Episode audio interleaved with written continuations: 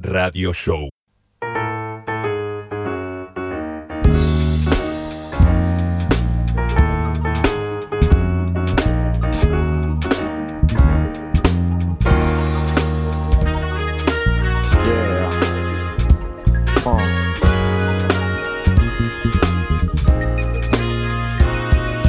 Yo un roller por el techo de un tren en movimiento Hago salto banshee a mil metros del cemento Y salto desde arriba y caigo en estacionamientos. Te corro un triatlón y todo con el mismo aliento. Tatúo palabras en la piel del sentimiento. Soy el gusto amargo que abunda en tu condimento. El sueño de un rapero que confía en su talento Y la voz de una ciudad que está en constante crecimiento. Este trabajo es voluntario, en el mix soy un bombero. Sigo rapeando a diario con la gente que más quiero. Ya de nadie nada espero aunque a veces te desgaste como el cutis de un obrero y un par de groupies van en pedo Se piensan que soy cursi porque tengo un tema entero En el que hago como Dread Marai pero con menos pelo. Este tema es para vos, para Macri es este dedo que me quiere obligar a que voten sus padrones. Me quiere intoxicar hablándome de elecciones. Me quieren adornar con netbooks en los salones para que termines obedeciendo a tus patrones. Yo me cago en vos y en tus ladrones. En Dios en sus acciones. No me regales un dos corazones. Movete rápido, te pisan los talones. Porque en este océano nadan un par de tiburones. Vos decime de qué lado estás, para dónde vas, a quién te enfrentas o en qué vereda te expones. Vos sos un dandy o sos un Barney Gómez. Sos más Mahatma Gandhi o sos más como Al Capone. Yo estoy seguro que ni vos sabés qué es lo que querés. Y estás en un estrés del que no salís. Si te resistís, aunque a veces no podés, no busco cambiar tu mente, busco que te relajes y tranca. Quédate tran tranquilo y tranca. Quédate tran tranquilo y tranca. Quédate tran tranquilo y tranca. Quédate tran tranquilo.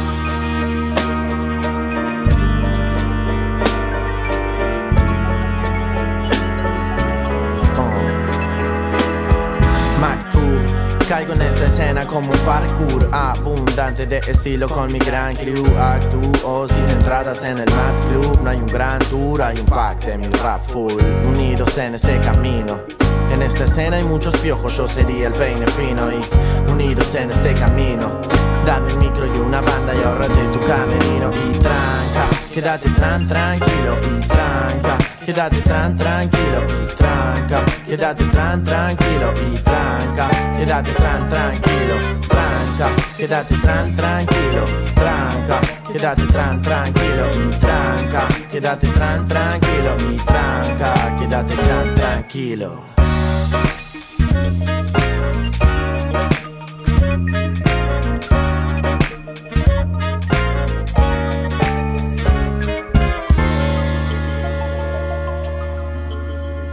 Bueno, bienvenidos al primer podcast en cuarentena de Duyas Radio Show. Mi nombre es Marcos Gabarain. Estamos aquí tratando de reactivar lo que es la actividad de entrevistas a distancia, obviamente.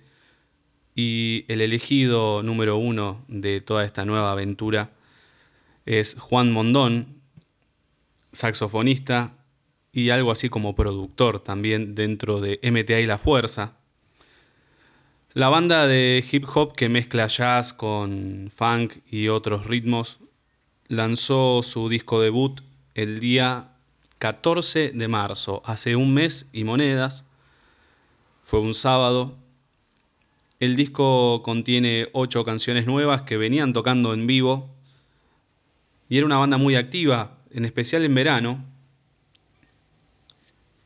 y que ha trabajado mucho con nosotros, eh, ya sea en shows en vivo, en el ciclo En la casita que hicimos en 2018, como también en Música en la Perla. Es más, es una de las sesiones más especiales, principalmente porque el trabajo realizado con ellos cuenta con una canción más. Entonces hay buena relación. Y es por eso que también les habíamos propuesto en una de nuestras movidas que se extienden por fuera del periodismo, de hacer un evento de escucha del disco, una escucha oficial del disco ese sábado 14 de marzo, iba a ser con entrada libre y gratuita, se iba a hacer una especie de entrevista en vivo con los protagonistas. Se vio truncada por, obviamente, el coronavirus que ya nos estaba acechando de a poquito.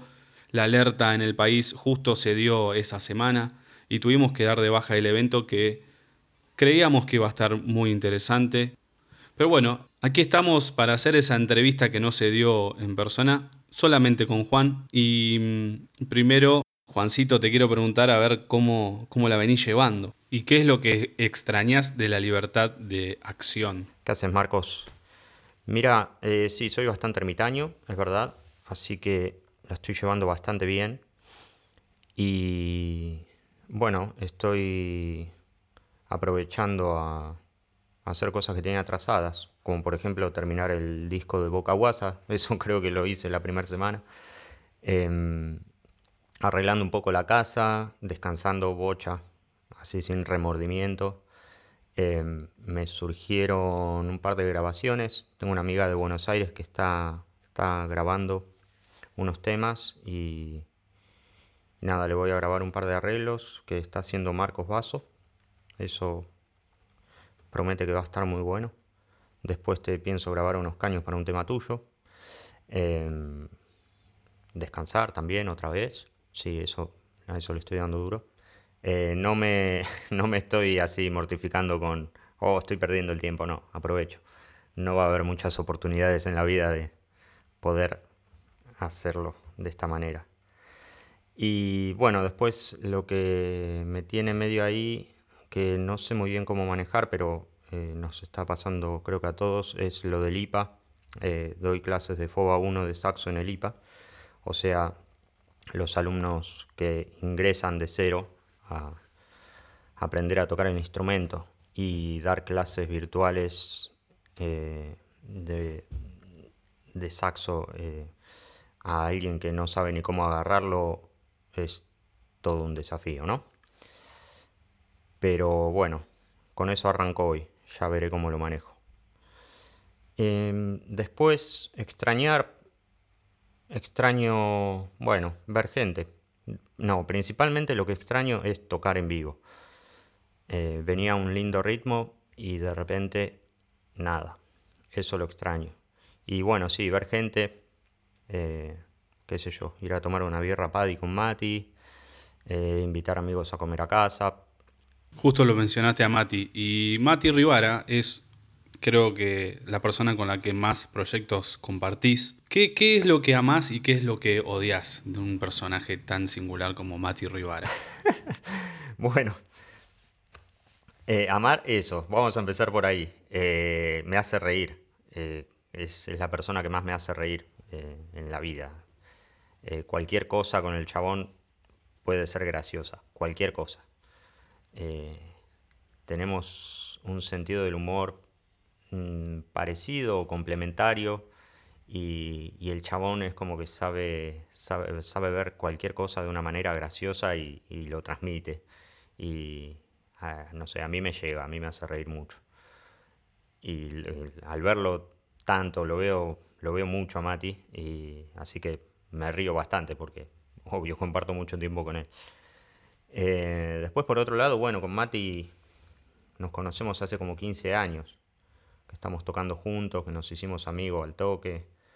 Em, hemos compartido mucho, nos conocemos bastante y, nos hemos hecho buenos amigos. Eh, nada, eh, yo sé que a Mati le puedo ir con cualquier cosa y el loco no me va a juzgar. Le puedo contar cualquier cosa y, sé que, que nada, que va a estar ahí para escucharme, aunque no tenga nada para decir. Si no tiene nada para decir, se va a cagar de risa, por lo menos. Em, así que nada, disfruto mucho de su amistad. Mm, sí, eh, sí, sí. Aparte nada, son, son muchas cosas que, se suman, más allá del sentido del humor y, todo lo que compartimos, tocamos instrumentos que son súper complementarios eh, y qué sé yo, son... Eh, me, la verdad me siento muy afortunado de ser su amigo. Eh, amigo y compañero también, porque tenemos tenemos inquietudes parecidas en cuanto a la música. Eh, cuando, esto, cuando surgió esto de MTA, Eh, veníamos escuchando a Kendrick Lamar, que nos voló la cabeza y salió, esta idea salió de ahí y, y fue al toque. Dijimos, sí, hagámosla, hagamos una banda de hip hop.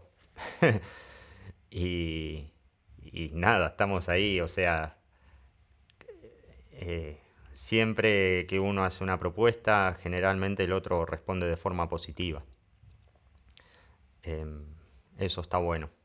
Pues no, hay nada forzado, fluye. Y si alguno tiene que decir que no, dice que no y está todo bien. Eh, pero bueno, eso, la verdad.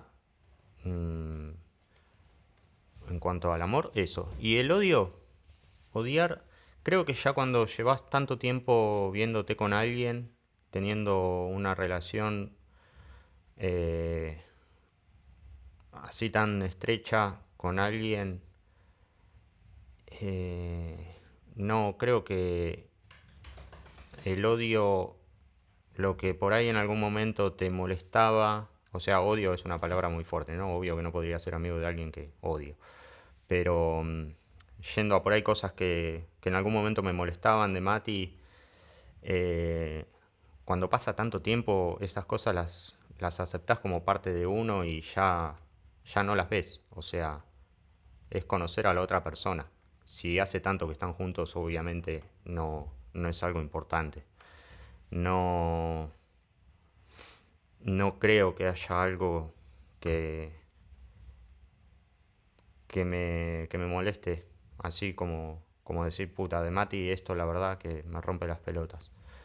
No, ya, si bien tenemos nuestras diferencias, eh, no son cosas importantes y, ya te digo, son cosas que aceptás y, nada, a ver, te manejas de esa forma.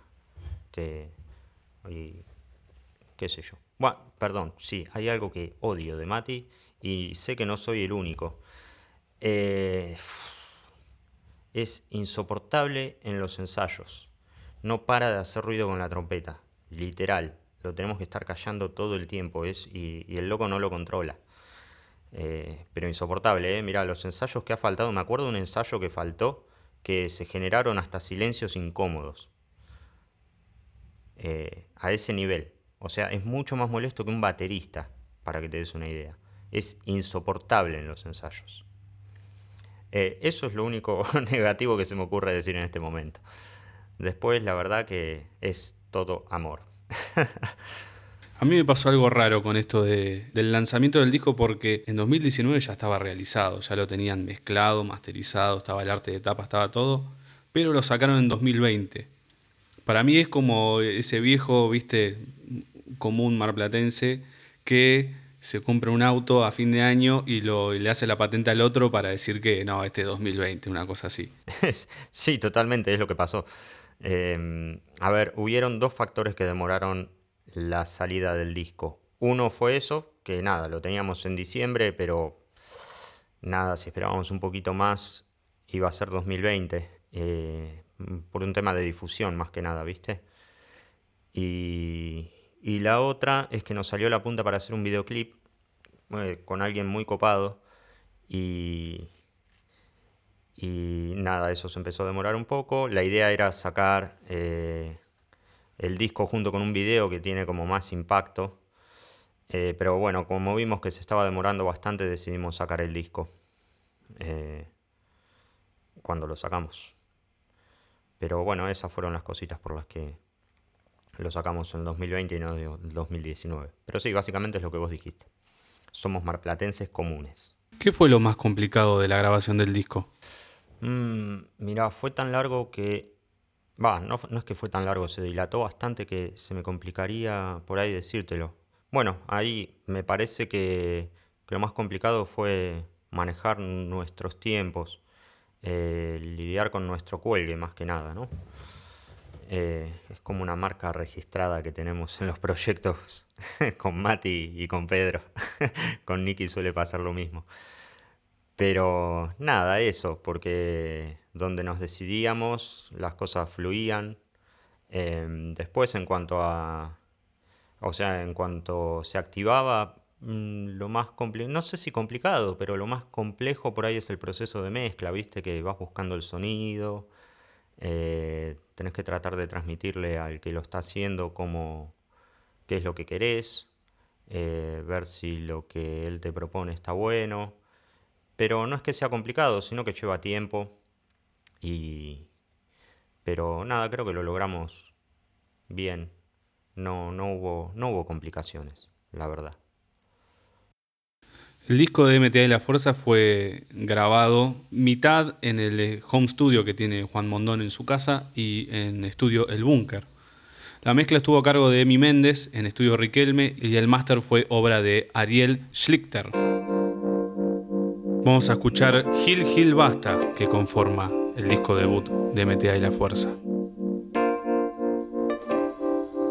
Gritos en la cocina, micros que te asesinan litros de nitroglicerina en este rito. Y ni con tu cámara ni con camuflas tu cara de payaso sometido en este circo. Yo, what up, my man? ¿Qué es lo que pasa? Deja la peli yankee y empezá a leer Cortázar. No, no, no, no me seas bola cero. Te haces el underground, toma fernet con coca cero. Y compadezco al que dice me parezco. Y así pertenezco a este sistema social basado en ser un retrasado mental alzado. Pensando en el sábado pasado pero fábulas, fantasmas confabulan con fracasos de falacia deformada, forman, filan fantasías y el efecto del asfalto afectó el factor del tiempo. Hoy mi fuerte fortaleza fornica tu fonetría, nutrido del hip hop más underground en esta city. Curtido he dejado mi cerebro como un friki, sí que tranqui chiqui, borro como liquid, pintala como quieras, yo te pinto cual graffiti. Gil, gil, basta, soy un gimnasta, trasca las ratas, mascan la máscara del patriarca garca que gasta la pasta de la manada hasta desbastarla. Gil, gil, basta, soy un gimnasta. Trasca las ratas, mascan la máscara del patriarca garca que gasta la pasta de la manada hasta desbastarla. Honesto, modesto, molesto, con esto demuestro lo nuestro superior al resto y conecto contextos, contesto contextos, ofrezco testosterona a tu gesto, acrobacia de bartender, alcohólico a lo vender, MTA lava, plancha y seca sobre un tender y ten por hecho que esta mierda sí se entiende bien. Se siente como brisa de noviembre. Y retráctate, relájate, diviértete, distiéndete, siéntate y recuéstate siempre en mi futón. Redactaré, te mostraré, te traeré, te atraparé con el amor adolescente de un fumón. Y críticas al fondo a la izquierda, por favor, dice salida de emergencia si llevas un callejón. Yo y el rap estamos juntos para siempre. Hasta la hora de la muerte y más allá del cajón. Mar del Plata, la ciudad. Y por suerte hay un montón de raperos bien dotados que dan su habilidad que defienden la cultura con el alma de un dragón y se drogan con un beat para encontrar la claridad. Y como no, con los como en tu colon, con honor en el Armagedón yo soy O'Connor, con valor y tono multicolor de tono, un par de monos tontos que quieren copar el trono. Y Gil, Gil, basta, soy un gimnasta, trasca las ratas, mascan la máscara del patriarca garca que gasta la pasta de la manada hasta desbastarla. Gil, Gil, basta, soy un gimnasta, trasca las ratas mascan la máscara del patriarca garca que gasta la pasta de la manada hasta desbastarla.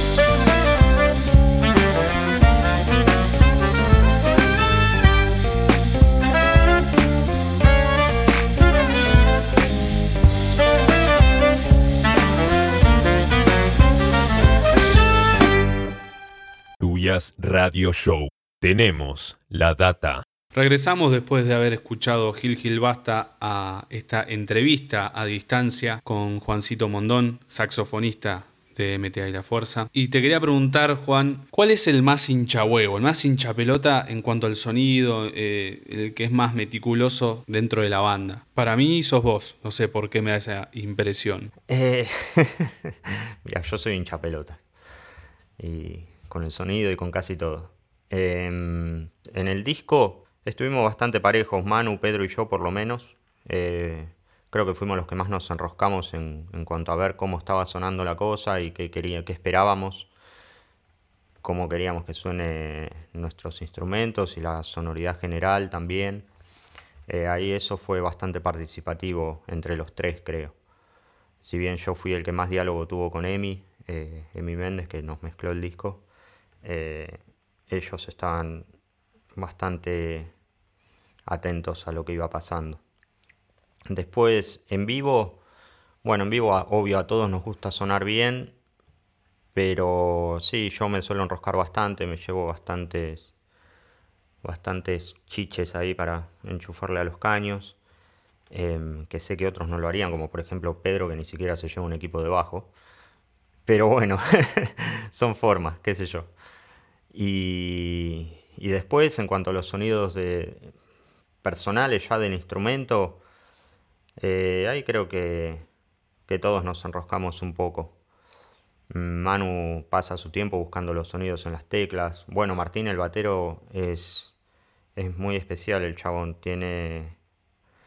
Él, toca con la batería y el octapad. Eh, generalmente se ocupa de que la bata suene bien. Tiene los sonidos del octapad muy bien. Muy bien seteados. Y incluso se lleva. se lleva cosas acá de las que usamos para ensayar en casa. A los shows, como un plato que suena horrendo. El chabón o el tacho, eh, él agarra y nada, les escuchó un sonidito, sabe cómo hacerlo sonar de una forma que, le funcione, que, lo usó en los ensayos y bueno, eh, lo lleva. También se lleva un djembe de plástico que tengo acá y el loco eh, es muy creativo en cuanto, en cuanto a eso.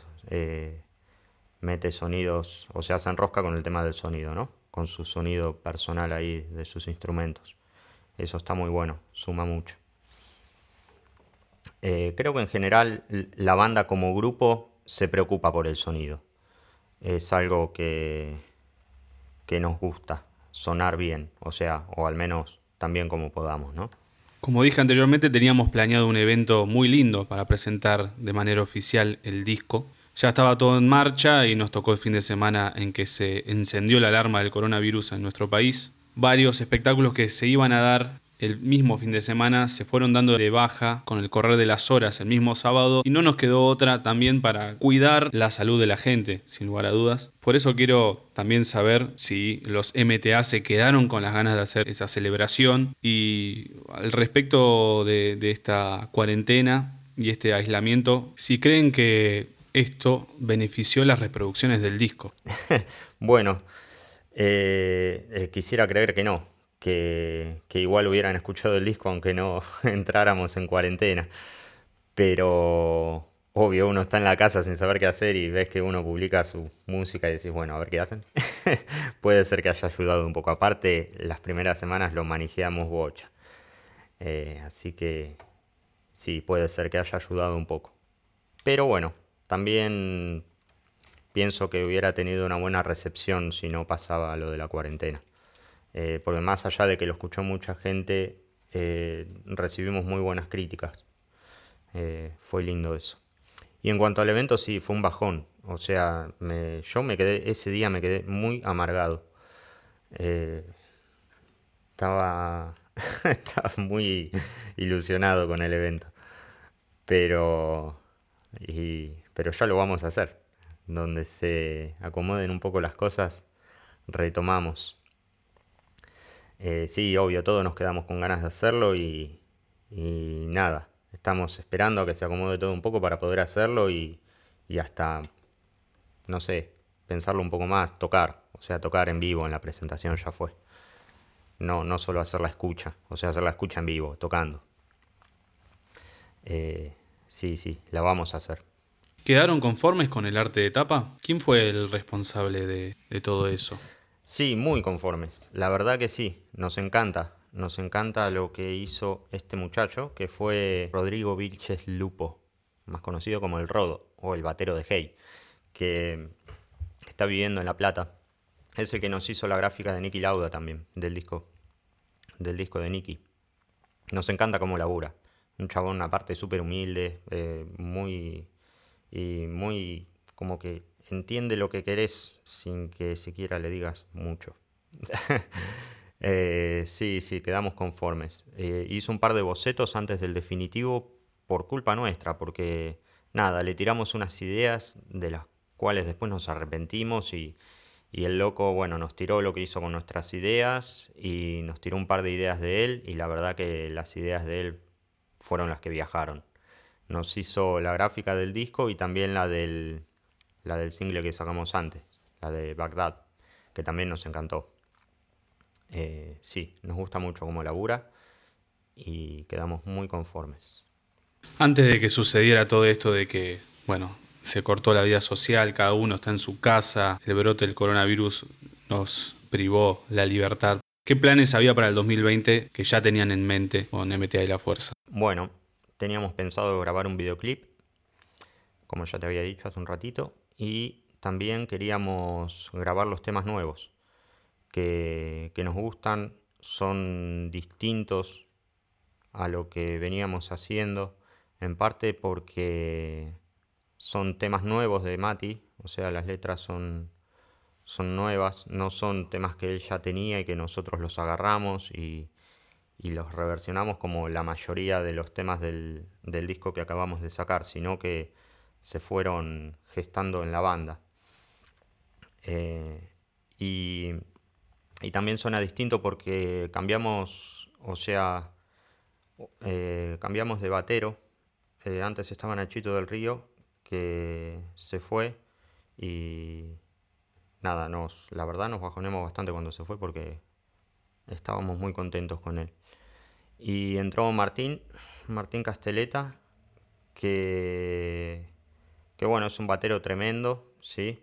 Y llevó, cambió la sonoridad del grupo. No es ni mejor ni peor, pero cambió la sonoridad del grupo y tenemos ganas de plasmar eso en un disco. Em, sí, básicamente eso. Nos gustan los temas nuevos que hicimos, eh, cómo suenan, así que los queremos grabar. Para finalizar, Juancito, obviamente gracias por sumarte a, a esta entrevista y ser el primer invitado de este podcast que intenta seguir con el trabajo de promover y promocionar la música marplatense en Duyas Music. Em, ¿Qué se puede aprender? ¿Qué se puede aprovechar de todo esto, del aislamiento y la cuarentena? Hmm. Bueno, en la medida de que, de que el ánimo te lo permita y, y no, no te afecte mucho esta situación, yo creo que hay muchas cosas para aprovechar.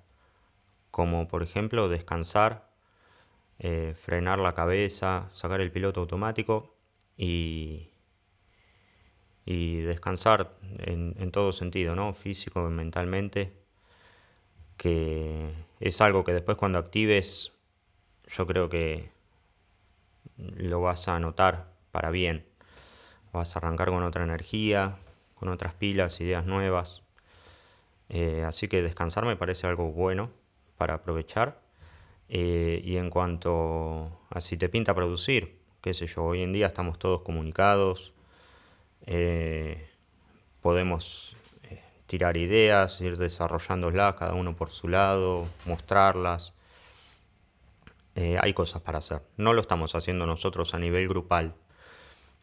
Recién el otro día Pedro tiró una idea, una buena idea, estaba muy buena. es algo ambiciosa y a largo plazo, pero nada, es, algo que está copado para empezar a, a laburar. Capaz que nos pongamos un poco con eso. A ver qué onda. Pero yo creo que aprovechar de esta situación se puede aprovechar bastante. En la medida de que las posibilidades personales te lo permitan, ¿no? Obvio. www.duyasmusic.com.ar